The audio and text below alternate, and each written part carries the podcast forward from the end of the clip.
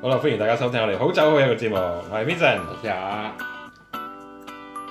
誒誒，係我係 ờ, Bernie，係開支香檳，啊唔係 sparkling wine 先，香檳已經開咗啦，跟住仲有 Aggie 係啦，咁我哋今我哋好日 inclusive 㗎，我哋一定要揾啲女性嘅聲音 嘅。啊，Sparkling Lights 唔少得我係㗎，啊，我哋今日又慶祝咩咧？慶祝我哋嘅澳洲嘅誒誒民主萬歲，咁樣琴日大 選喎，咁大嘅大選家啦，係啊，係大啦選咁樣就誒激誒估唔到， ，Who's win?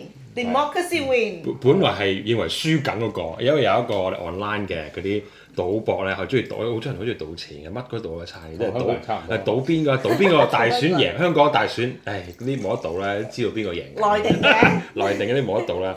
但係我哋澳洲係民主國家，係真係五波真係有得到噶嘛。係啊，咁就賭咗我哋嘅工黨會贏嘅，即係嗰啲票啊我一齊係會贏緊嘅。咁嗰、個嗰、個誒嗰個講出好冇所謂啦，笨柒嘅嘅賭博公司就誒、唉晨早派彩，因為知道贏緊，點知個 result 係另外一邊， 唔係工黨贏，係真係 自由黨。自由黨。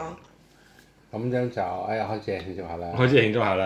唉，終於我開兩哋支唔係我哋我脱離咗，唉，工黨係好奶共嘅， 唔係有一個故事嘅，佢用 WeChat 啊嘛，工黨，小奶跟住又俾人話，俾人問佢你究竟係工黨定係共黨啊嘛，差唔多嘅啫，好明顯啦，係啊，佢係不停喺嗰啲中國嘅 media 係啊咧，佢抹黑自由黨同工黨，係啊，喂香港對台灣叫做咩咩啊？嘢？啊 Jan 對我唔知對多啲，啊 À, Gary 贏緊啦，我跟你贏緊，係啊 Gary came back 啊，贏緊定贏咗啊？唔係一一仲計緊啊，因為之前係啊呢個我哋啊。有 box 好多海外嘅福㗎嘛，係啊，可愛煲嘅。咁之前係博燒，我哋講誒，我哋博燒係呢個工黨係琴晚領先嘅，但係今朝嘅形勢係啊 g a r y 係反超前嘅，所以但係個好慢好慢嘅。所以兩位都係台灣㗎嘛，唔係誒 g Gary- a r y Gary- 香我香港港，跟住講到話，但係兩個都係收北京錢嘅。誒誒誒誒！哇哇！呢啲嘢我又唔會咁敏感咁講嘅不過你飲醉咗，我哋又唔會 sorry 哎聽唔 到。首先聲明，我哋愛國愛黨嘅，係哎我哋我哋永遠都邊個唔愛國愛黨，邊個唔愛愛國國愛黨，愛國愛 黨嘅，全宇宙嘅人都係愛國愛黨係啊，我唔會有任何黃色嘢喺屋企 嘅，嘅，你呢條底褲咁樣，係啊，可能飲酒啦，唔好亂暗嬲嘢。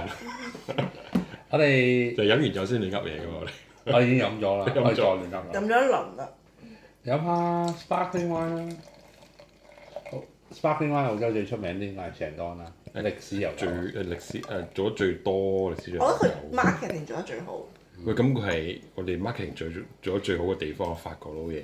佢係 marketing 公司嚟㗎，佢 marketing 佢真係佢勁。酒商嚟嘅咩？ Matt Ford Chanel 嗯 Vintage Boot。嗱咁啊，小弟咧喺某一個年份都喺嗰度做咗一個時期啦。咁佢哋嘅誒 marketing 啊係真係做得好勁嘅，因為咧佢特登請度請嗰位女請幾位女士係特登寫呢個背後嚟嘅 tasting note 咧，其實唔係 winemaker 寫嘅 winemaker 係 問佢我頭一坐喺度聽佢講咪誒呢啲酒你覺得點啊誒 yeah it's a no 幾 L ờ, 好啊？ bubbles no 誒 pear 嗯係 no apple，跟住女唔知點解可以寫成段嘢出嚟，好勁嘅。 嗰個 story 啦，有 spectacular 啦，creamy texture 啦，誒 fruit expression 啊，嗯，yeah，佢有少少，當然都有都有佢 classic 嘅誒、呃二次瓶內發酵，有 east 誒誒 long at least aging 啦，咁佢有嘅嘢其實佢嘅酒咧，即都有係嘅身為一 個即係做咗酒，佢嘅酒係好， Sparkling 嗯佢嘅酒係好飲嘅。佢嘅酒好飲，但係咧佢嘅問題就係佢 release too early，都冇辦法啦。咁你你要 cash flow，一唔咁啊擺咗太耐，嗯佢 release too early。佢啲酒佢 maturation 有幾耐，你知唔知？其實唔係好耐嘅嗯唔係好啫，耐其實，但係佢做法咧其實係跟佢哋個 yeast 嗰個發酵母菌咧都喺法國運嚟 OK，嘅。咁佢定期會有個法國嘅洋酒師過嚟 taste 佢嘅酒嘅，即係 make sure 佢係 maintain 到個 standard 同埋有一個 difference 喺度，即係佢唔要你嘅酒做到好似佢嘅一樣。法國一樣。咁所以咧，佢你好明顯睇到佢佢個標誌嘅變咗好多次㗎啦。佢唔係叫 Moet Chandon，叫 Chandon。咁我海外 market 咧，一啲叫 Green Point 添。係係啊因係為佢唔要同佢混淆啊嘛，佢要好清楚分得出。洲冇一 Shandon 係法國嘅係，Shandon Shandon 係 Green Point 或者係澳洲嗯其他名咧係嚟自其他地方嘅。咁有啲地方有啲地區咧，其實咧唔會淨係得澳洲嘅，因為佢 Shandon 或者 Shandon 有好多嗯誒投資喺世界各地，咁啊南美啊、巴西我買北過，美，啊、誒中國啊，甚至印度都有佢嘅投資喺度嘅。印度我都飲過㗎，OK 㗎。佢上次啲巴西其實幾好飲嘅，啲巴西係好飲我嘅，仲有一支係喂，佢啲巴西係好好飲嘅嘅咩？。巴西又係 sparkling，成多啊，長長檔嘅。佢以前我都飲過，知過咁佢嗰個、呃、我以前做嗰陣時，佢誒佢嘅 Tony 誒、呃 Tony Jordan 啊，咁一個澳洲所以幾出名嘅一個嘅 wine 呢個 industry 幾出名嘅人。咁佢就每年聖誕都會開自己嘅酒窖出嚟，俾你呢班呢啲窮撚。 呢呢啲嘅 staff 去買佢啲嘢，三蚊就可以買。我以前三蚊買一支 b a n n e r b u r n 一九八五年嘅片嚟話，咁佢就拎出啲錢出嚟做 birth 即係 Christmas party，咁就買飲咗支誒以前上當仲未轉名嘅就叫 Baron B，咁啊嚟自阿根廷嘅 Sparkling Wine，咁佢用少加咗少少 c h a r d o n n a y 之外，仲加咗少少 s e p t i o n Blanc 喺度嘅。咁講一九一九八幾年嘅，啊但係早幾年就同佢開嘅啫，仲仲得嘅嗰支嘢係，嗰支係好飲嘅。咁講下呢個成多啦，一五喎呢支都幾新。嗯，啱啱嚟嘅 Vintage 啦，啱升嘅版嚟啦。咁啊誒 marketing 呢樣嘢真係要讚下佢嘅，從從來俾版係俾得好爽嘅。你問佢你攞版咧，佢話佢唔會問你要咩，佢話你要幾多，你俾個 number 佢就 send 過嚟俾你。咁呢個係純粹係法國佬嘅 marketing 啦嘅嘅厲害之處，好慷慨啊！好慷慨係唔從來唔會孤寒。乜啊嘢佢我唔咩？以為澳洲某某大公上市大公司問你你要幾多？你要嚟做咩？你飲咩？你要做咩？你要邊度寫？佢從來唔問。你講 P 字頭啊㗎嘛？唔係 T 字 T 字頭哦嘅， ，T 人哋屬於 T 字頭哦㗎， ，T 字頭係啊啦，OK。佢問好多問題嘅，呢啲從來唔但係佢佢贏官司喎最近，啊係中國嗰邊啊係贏咗啊係啊，俾人咁所以佢因為 T 字頭呢間嘢好特別嘅就係好多法國嘅公司開始揾佢 distribute 誒佢哋自己喺中國 distribute 佢哋嘅酒，因為佢佢嘅 IP 做得非常之好。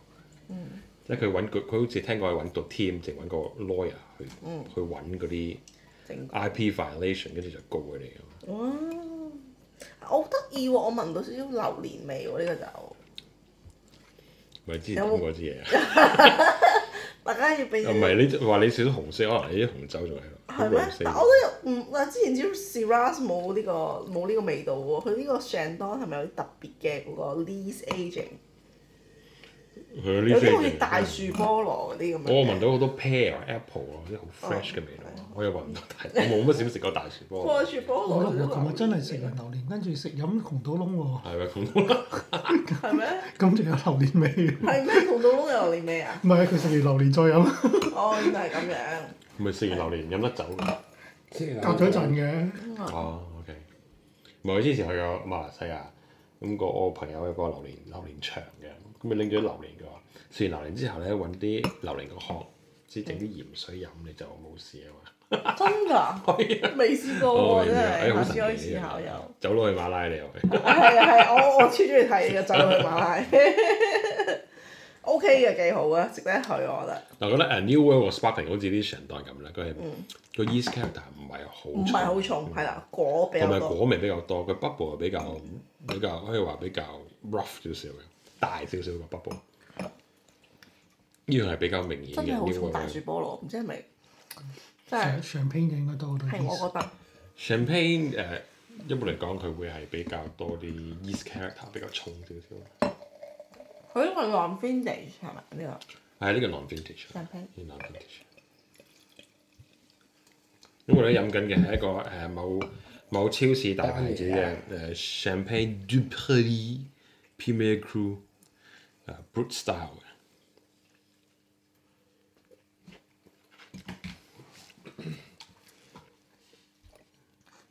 大家都係十二度到，酒精濃度十二度到。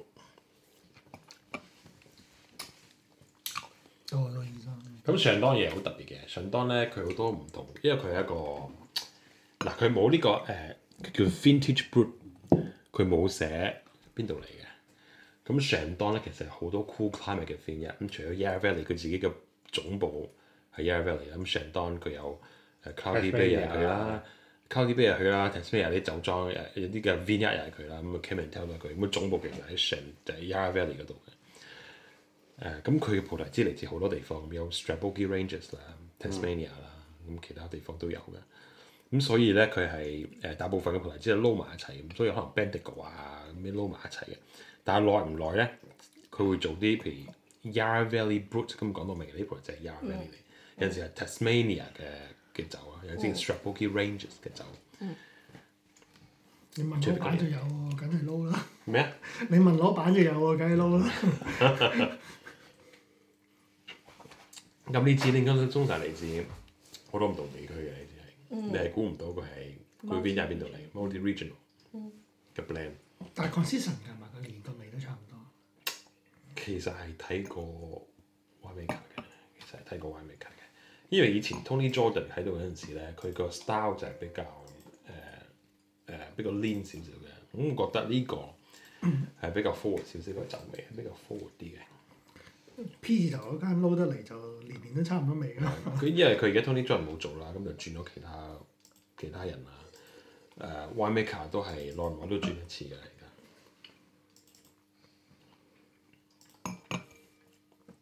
好明顯咧，佢個果味比較多少少。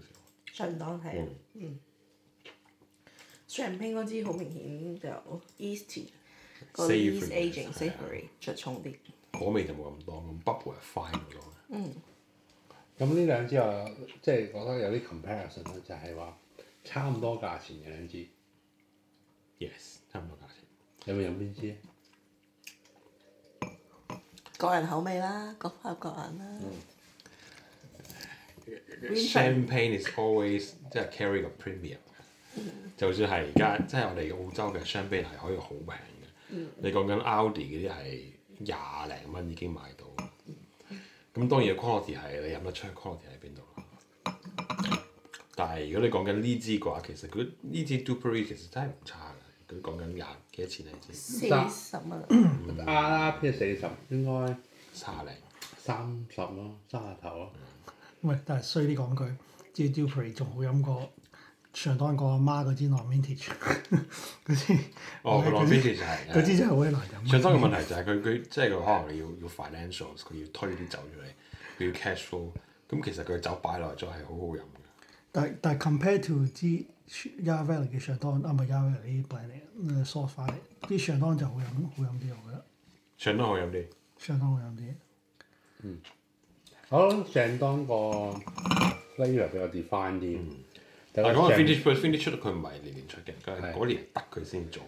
但 overall 可能個即係 Dupery 係比較即係 more 係好飲啲嘅，但係上上當要等幾年。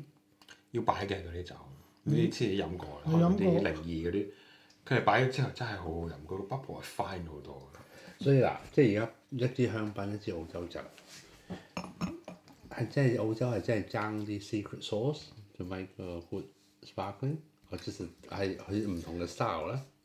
我覺得係唔同 style。我嗯我自己 我自己就想做一個一三年你哋嗰個好飲 Fingers 嘅， sparkling 好飲嘅，嘅，我哋係啊擺咗五十二個月，on on list。好飲嘅黑呢部好飲嘅，好似好飲，下次真係攞過嚟俾你試下。佢真係個味道係好嗯 elegant，即係係一個 fine champagne 嘅嘢。哇 Yarra Valley 真係飲落少有。係啊係嗯啊，係咁，可能個 aging 啊個分別啦。係啊咁你 s h a n d o n 係一個 commercial wine，咁佢佢要 push 出嚟，佢要 profit。因為我哋個總部 s h a n d o n 嘅總部其實即係國際誒 global 嘅總部喺 F&A，就喺喺 Champagne 嗰度咧。咁要交條數俾人㗎。咁你好奇怪，一樣嘢即係趣事咧，我哋 s h a n d o n 係我哋澳洲嘅 s h a n d o n 係去好多唔同 country，export 好多唔同嘅 country 㗎嘛。咁都係 export，通常都係 export 喺叫做 MHA 嘅 m o r h e n n e s y 我哋嘅 sales distribution 嗰個地步嘅，嗰、個啱即係嗰個 business。咁我哋通常咧係誒判，即係每個 region 都 allocate 幾多俾佢哋啦。咁係印度係最麻煩嗰個嚟嘅。因為印度呢個問題 你真係估你唔到咧，真係你你你賣嘢俾印度自己公司，佢哋可以唔走數。佢哋自己公司自己都唔公司唔都找唔數找數嘅， 係係真係你吹到快有啤一聲咁啊點啫？你又唔可以告佢啊嘛，但係你自己公司 你唔告得佢咁啊點咧？唔批俾佢玩嘢啊即係唔批佢，走唔俾批佢。就嘅 allocation 喺度減係咁減減減減減，你唯有用呢招真係好奇怪。咪拖到我甩數，大佬。你又唔覺得你唔告得佢，你告即係法國嗰邊冇所謂啦，你買俾佢條數都係一樣㗎啦。但係你個 winery 個 cash flow 就唔同。對於大老闆就係係啊，大老闆係得做嘢嗰個就甩咗數，出唔到糧係啊啊，大佬。你嚟灣上當然 meet 唔到你嘅 KPI 啫，關我乸事咩？ 法國一樣照代人工嘅。但係飲飲 fine bubble 飲口感就叫 Perry 咯。嗯，哦 Chardon 就好啦，而家係真係係果味啊！你 New World 即係 typical New World 嘅 sparkling，就係咁嘅味道。飲多杯先。如果你用誒、呃 WSET 嘅呢種 tasting，你哋會點樣 describe 呢個 Chandon 一五？我覺得同你講一樣啦，有好多 pair 啊，好多誒誒中 fruit 嘅 character 啊。雖然大樹菠蘿好明顯，對於我嚟講，榴蓮都有啲，但係大家可能唔係個個都食榴蓮，所以可能可能 picture 呢個榴蓮味。誒大樹菠蘿可能大家會接受到程度高啲，同埋佢係咯 food forward 喎，我我贊同 Vincent 講，佢唔會有太多 easy savoury 誒 lazy character 咯，係啊，嗯。個泡好粗咯，個譜係明顯大啲。已經已經消消失咗咯，呢、個我呢杯嘅鋪已經相當 係啦。上批個譜係真係 fine long 嘅 age。 long age，同埋佢嗰個 autolysis 嘅感覺嗰個 champagne 係強啲嘅。咁一個係 vintage 啦，一個係啊 non 浪 vintage。邊就係啊， non vintage 可能多啲 reserve wine，幾多年份 reserve wine。如果佢係誒，嗯如果係跟足法國咁樣，I think they- 起碼三年啊嘛，即係 minimum 佢 age 三年。即係佢可能係成全部都都嚟自嗰個 vintage 嘅。嗯。所以佢冇乜 reserve wine 嗰啲味道嘅。典型我仲澳洲 richness 係啲 acid 冇咁冇咁好唔好 refreshing，但係好鹹嘅。飲得多口感就冇咁好，法國酒舒服啲啦。不過講翻啊頭先上一集講過香港 pro wine，喂代理嗰支酒真係好正 p o c o h o n 零八，哇！邊啲啊？ Very good. Pocahon. Pocahon. Pocahon. Polo 係個 Polo P O L。Cuhon 係 C U C O U R O N N E。Pocahon 零八咩嚟㗎？ champagne，哦，哇，好正！咩價位啊？唔知澳洲一定好過零八咧，起碼一個八香港嘅香港咩價位啊？一半啦。Half。哇，好正嗰 Good one，啲。Glacial glacial purity。 glacial purity， glacial 即係可以飲 any 人嘅感覺。好正！我哋開咗，開咗唔係好耐。我哋嘅香港特派專業我對咗半支嘢。啊啊啊啊！添哥 啊， 阿添哥， Tim 幫我，阿 Ringo 同我對咗半支。香港就跟住有完之後，我哋去試食嘢啦。我掉咗半支喺度，我話佢話係啊，好多人嚟試。唉 你哋兩個嚟試啊啦。我哋香港特派專員專一，派專員同專我一哋有合作有有用。嗱咁好啦，我哋傾完咁耐一啲，即係 Dupery 其實我哋講品牌講，唔係話 但呢個係 supermarket Super Wine wine 啊嚟係啊嘅，，supermarket champagne，但係佢係講 premier crew，比一般嘅 supermarket 嘅，應該你講緊係 Costco 啊嗰啲係考試嗰啲 Audi 係另一個 level，呢個係高呢啲，個係阿叔嘅 Super Wine 啊嘛。縮嘅啫。咁樣嗱，最後投票啦，成單好啲定係呢次好啲？你會買邊支？一樣價錢 d u p e r y 唔使諗。係啊，我都贊成想拼會略勝一籌。係啦，咁樣即係咁。佢有個 complexity 啊係啦佢有啲嘢俾你揾下啊，呢啲唔同味喎，有少少 yeast 啊，呢啲咁嘅 brioche 啊 complexity 高啲，嗯第二樣嘢，成單等五年之後會唔會好飲？如果哇，你個 vintage 嚟講嘅話，上當我我唔係五年嚟講，八年之間，甚至十年，上當一定係 hold hold 到多過呢啲 d u p e r y d u p e r y 可能已經散咗㗎啦。嗯。但係上當一定 hold 到。咁我哋買成單咧，即係買成單咧，就係等等。要擺嘅上當。呢個就係佢啲問題就係操隊嗯操隊， d u p e r r y 可以操隊，三廿零蚊嘅香檳係操隊嘅。咁我哋唔錄落嚟操隊啦。嗯好啦，OK，拜拜。拜拜拜。